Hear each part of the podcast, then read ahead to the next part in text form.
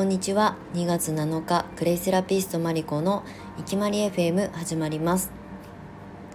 このチャンネルはクレイセラピストマリコがクレイセラピストの魅力や生き方についてお届けする番組です。はい今日2月7日。まああの今日明日はね完全オフにしているので生徒さんのレッスンもなくねあのゆるゆると自分時間を過ごしながら、まあ、あのデスクワーク的なことはねあの朝からやってやり終えたところなのでスタイフの収録をしております。はいまあ、最初にねあのいつも通りお知らせをさせてください、えー、4月からクレイセラピストを目指していただ生徒さん向けのね養成講座の募集受付をしております16期生というあの期になるんですけれどもこの今ちょうど6年目なんですね教室業を始めてから。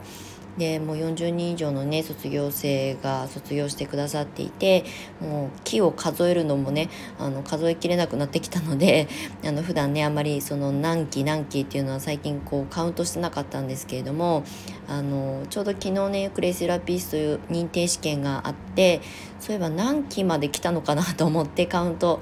ここ最近してたんですけれども。えー、今15期生が受講中で16期生の募集になるんだなっていうのでまあなんか自分のことなのに人事みたいな感じでカウントしてました。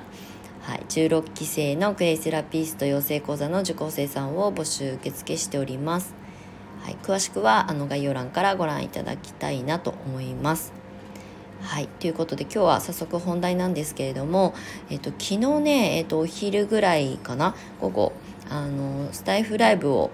何の気なしにやり始めたんですよまあ日曜日だし日中お昼間だから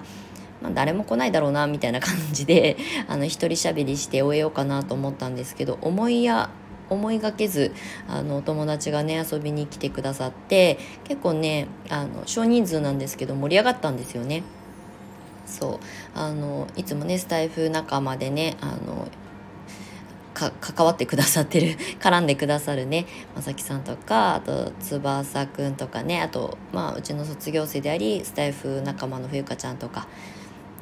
が来て遊びに来てくれてコメントくださったりとかしてで種子島からも、まあ、私のコンサル生の、えー、アーユルナースっていうね今発信をし始めた女性のりえさんがね来てくれてコメント欄でずっとやり取りしてたんですよ。あの私が一人で喋っててでコメントくれてそこでコメント欄でやり取りがすごく活発化してでその正木先生、まあ、通称私は正木先生って呼んでるんですがあの正木さんがねもう「レイさん上がって喋っちゃえばいいじゃん」みたいなことであのご了承をしてね上げるあの提案をしたんです上がってくる。うんで、まあ、あの急遽コラボライブみたいな形になったんですけれども気づいたらね1時間半ぐらい喋ってたんですよね。そう。でもなんかやっててすごく楽しかったなっていうのは、まあ、私がこう喋る相手ができたっていうことと、まあ、コメント欄が盛り上がってて一人じゃないから楽しいなっていうのももちろんあるんですけれどもなんかねそのアイルナースの発信をここ数ヶ月やり始めたりえさんをみんなに知ってもらえたかなっていうふうに思ったのでなんか私の一人喋りのあのプラットフォームというかねあの環境の中からみんなが知ってくれるなんかチャンスというかね機会に恵まれたことが、まあ、やり始めたのは私ですけどなんかねそこにあの人が集まってきてくれたことがすごく楽しかった。うんでなんかそのねアイルナースアイルベーダとかね看護師の資格とかあの経験を持ってるリエさんのお話を聞く場ってそんなに身近に周りに多いわけではないと思うのででそういう話をねそこで展開できたのがすごく良かったなと思っています。そうなんか私の一人発信で今まで散々 SNS はねあの関わってきて向き合ってきたんですけれどもなんかねスタイフライブをやることで本当にね横のつながりが増えたと思います私自身もそうですけどね。でなんかこうライブとかねスタイフの声の発信って結構躊躇される方も多いと思うんですけど声でつながるって結構やっぱりすごく面白いなって思っていてうん会ったことももちろんない。まあ、あのスタイフで私がつながってる人たちコミュニケーションを普段取ってる人たちは私も会いに行ったりとか同じ場でねあの顔を合わせることがあったりとかしてリアルでもつながってたりするんですけれどもそうじゃなくても声の力って大きいなって改めて昨日思いました。うん、なのでなんかその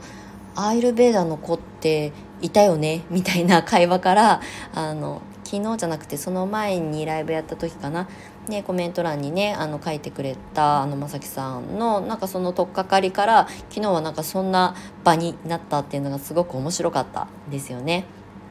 そうあのもちろんクレ,、えーと、クレイセラピーを発信するために始めたスタイフなんですけれども私が発信したそのまあ、一瞬立ち上げたライブの場で横のつながりだったりとか名前を知ってもらえるとかあの知らなかった情報を知れる環境ができるっていうことって、まあ、提供提供というかねあのそこを立ち上げた私のライブ配信の場も私も満たされるしすごく良かったなっていうふうに改めて思いましたなので遊びに来てくださった皆様にすごく感謝とともに、まあ、ライブにね急に押し上げられたりえさんにもすごく感謝に気づいたらねあの10分20分のつもりが30分以上喋ったっていうあの結果だったんですけれども、まあ、その後にね感じたことをそのまんまあの自分の収録配信で、えーと、りえさんもね上げてくださってたりとかしてなんかすごくこう初動が早いなと思いました。でそこのライブの中でおしゃべりしたことを、えーとまあ、満喫して終えた後にすぐ自分の言葉でね発信してくださってたのを、まあ、後々終わった後聞かせていただいたんですけれどもなんかそういうスピード感が別にスピードが速いからいいってわけじゃないんですけどやっぱりねなんか新しいことをこう組み立てていくとかスタートしていく時って結構スピード感って私は私自身はすごく大事にしているので心が動いた瞬間に動く心が動いた瞬間に人とつながるみたいなことはすごく大事かなと思っております。そう昨日のねほんとライブ配信はすごくテンション上がりすぎちゃって夕方はねあののお酒を飲みながらスナックマリコいつも夕方よくやってたスナックマリコであのまた一人喋りを昨日ライブだから2回やったんですよね。そうでもなんかねその時間がすごくなんか充実したというかなんかみんながすごい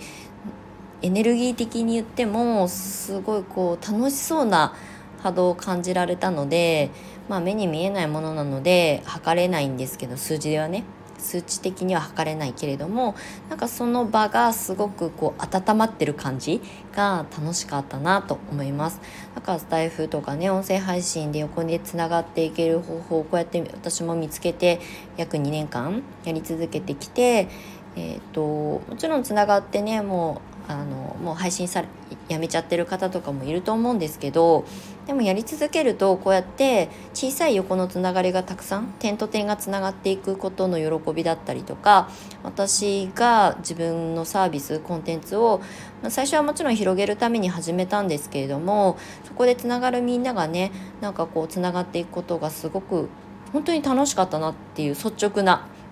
なんか子供のように楽しめてあのベラベラ喋りすぎて 私基本的にねライブとかやると熱量上がっちゃって早口はもともと早口なんですけど結構ねベラベラ喋ってちょっとうるさいんですよライブ配信の時も音量が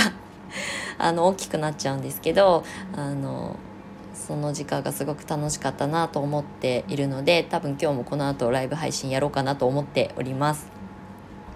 でなんかスタイフで、えーと、得られたこと、まあ、あのスタイフの前に、えーと、ラジオトークで音声をやり始めた時に、まあ、あのなんかこうキャッチできたこととかをやっぱりね今 SNS でたくさんいろんなプラットフォームがありますけどやっぱ声で届けるとかね声でつながるってすごく魅力的だなって思うし今私が一番楽しいなと思ってやれています。